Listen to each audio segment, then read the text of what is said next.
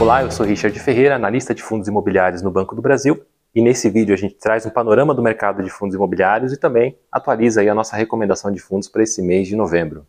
Bom, nessas últimas semanas a gente viu uma certa deterioração do cenário macroeconômico.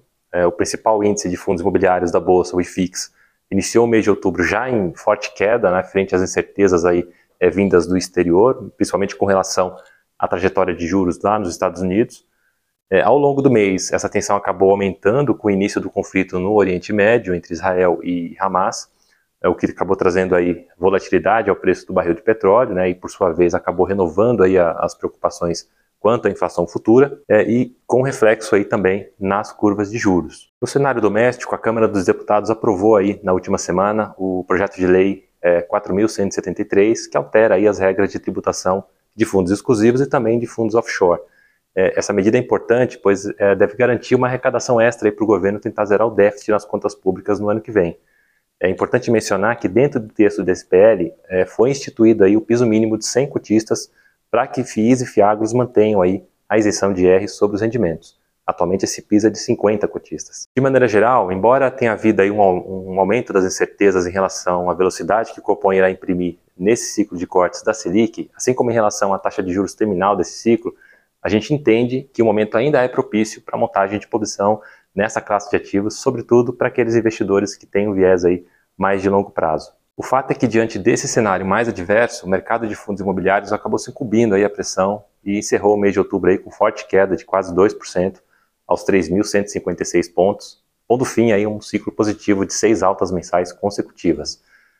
Apesar disso, o IFIX ainda acumula um retorno interessante em 2023, uma alta aí de mais de 10% no acumulado do ano. Em relação ao desempenho dos fundos que integram o índice, a gente teve uma certa reviravolta aí, é, após meses aí figurando entre as maiores quedas, aqueles fundos de papel com perfil é, mais arriscado, é, os high yield, né, acabaram apresentando aí uma forte valorização em outubro, liderando aí as altas do mês. O grande catalisador desse movimento foi o anúncio aí da renegociação dos CRIs do grupo Gramado Parks, que é um dos principais devedores aí dessa classe de fundos, e isso acabou trazendo aí um certo alento aí quanto à recuperação desses créditos.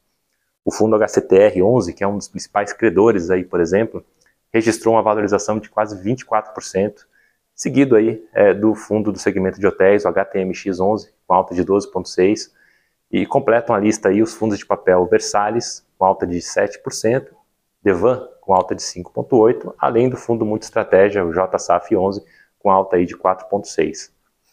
No lado das quedas, os fundos de lajes corporativas e escritórios apresentaram os piores retornos do mês.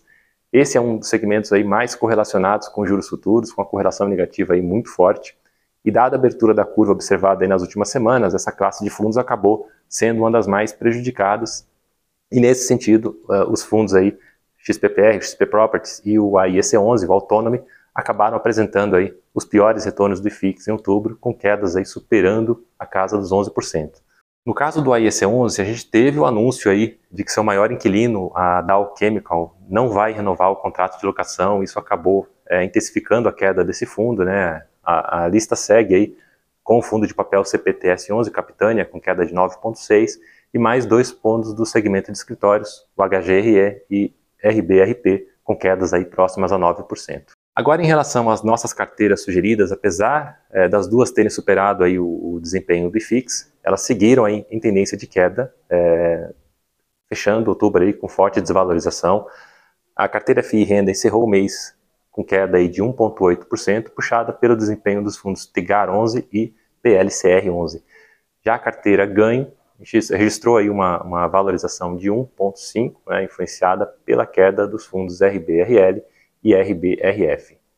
Para esse mês de novembro, estamos mantendo inalterada a recomendação das duas carteiras. Né? A gente eh, mantém aí na carteira renda a aposta em um portfólio mais concentrado em fundos de papel, com perfil de risco mais moderado, e operações atreladas à inflação.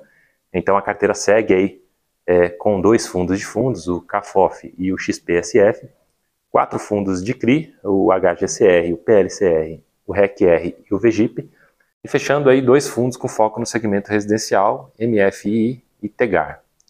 Na carteira ganho, nós já tínhamos essa volatilidade nos fundos de escritório no radar, e até por isso é, a gente já vinha reduzindo aí a posição na carteira, nessa classe de fundos, optando aí por aumentar a posição em shoppings.